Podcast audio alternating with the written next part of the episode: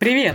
Это подкаст «Съедобное-несъедобное». С вами по-прежнему я, Ксения Кукушкина, фитнес- и спортивный нутрициолог, специалист в области правильного питания.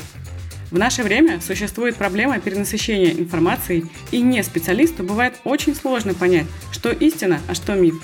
Информация в подкасте «Съедобное-несъедобное» основана на базе доказательных фактов и мнений авторитетных организаций здравоохранения. Здесь мы анализируем науку и глупости, отделяем факты и идеи от пищевой фантастики. И тема сегодняшнего выпуска – сахар. Сахар необходим для мозга. Нет, сахар – это сладкая смерть. Да, действительно, интернет переполняет противоречивые утверждения, в которых сложно разобраться. Сегодня мы постараемся узнать правду о сахаре, основываясь на строго научных утверждениях. Почему сладости опасны для здоровья, в каких продуктах содержится скрытый сахар и на что его можно заменить. Обязательно дослушивайте выпуск до конца и найдете ответы на все эти вопросы. Итак, что же такое сахар? Сахара или сахариды – краткое общее название для всех простых углеводов. Простые углеводы присутствуют в пище, продуктах или образуются в организме после переработки сложных углеводов, то есть полисахаридов и крахмала. К простым углеводам относятся сахароза, глюкоза, фруктоза, галактоза, мальтоза, Иными словами, сахар – это не только сахарный песок или рафинат, но и ряд других веществ, содержащихся в меде, фруктах, овощах, злаках и даже молоке. Все сахара, которые поступают в организм с пищей, можно поделить на две большие группы. Это природные сахара, те, которые содержатся в необработанных пищевых продуктах, например, во фруктах, и добавленные сахара, которые появляются в продукте в процессе его переработки, ну, например, сахар в хлебе. Всемирная организация здравоохранения использует термин «свободные сахара». Помимо добавленных, к ним относятся сахара, естественно содержащиеся в меде, сиропах, фруктовых соках и их концентратах. Так какой же из этих видов сахара вреден для здоровья? Вы удивитесь, но однозначного ответа на этот вопрос нету. Все сахара, вне зависимости от своего источника, воздействуют на организм одинаково. В умеренных дозах сахар полезен и даже необходим.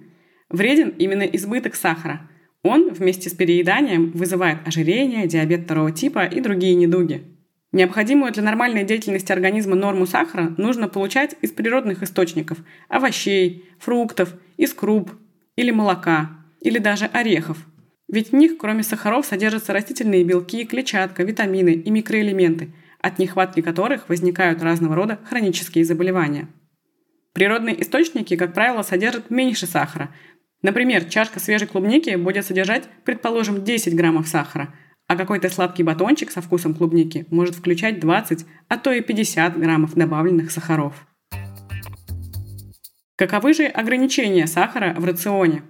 Всемирная организация здравоохранения рекомендует ограничивать долю свободных сахаров до 10% от общей калорийности рациона.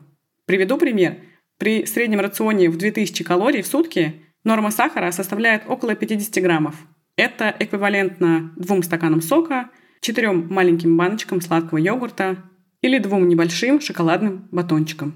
Вместе с этим ВОЗ отмечает, что сокращение этой нормы в два раза якобы принесет дополнительные выгоды для здоровья. Так, понятно, нужно сокращать сахар. Ну а как же узнать, в каких продуктах содержится этот самый добавленный сахар? Основными источниками свободных сахаров являются кондитерские изделия, конфеты – сладкие и алкогольные напитки, подслащенные молочные продукты, хлопья и мюсли и изделия из переработанного мяса. Да-да, колбаса тоже может содержать сахар.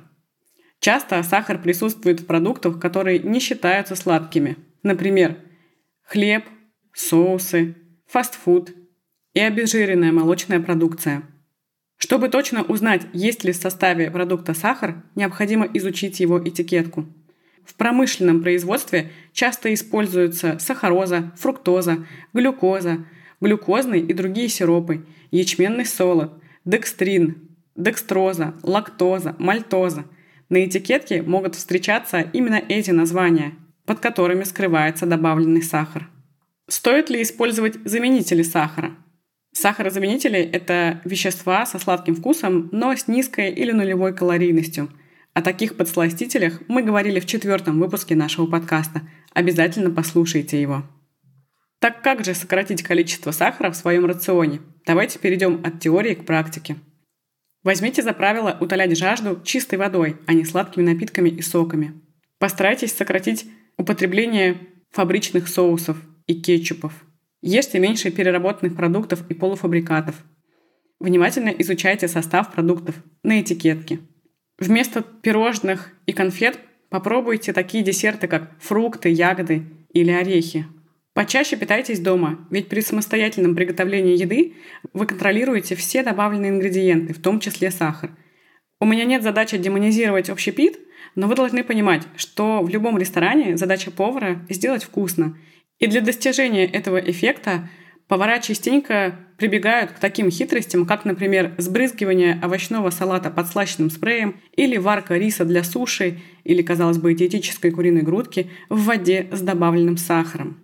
Только представьте, потребление сахара в России в полтора раза ниже, чем в США, но на 11% выше, чем в Германии, и почти вдвое больше, чем в Японии. В среднем один россиянин съедает 107 граммов сахара в сутки или 39 килограммов в год.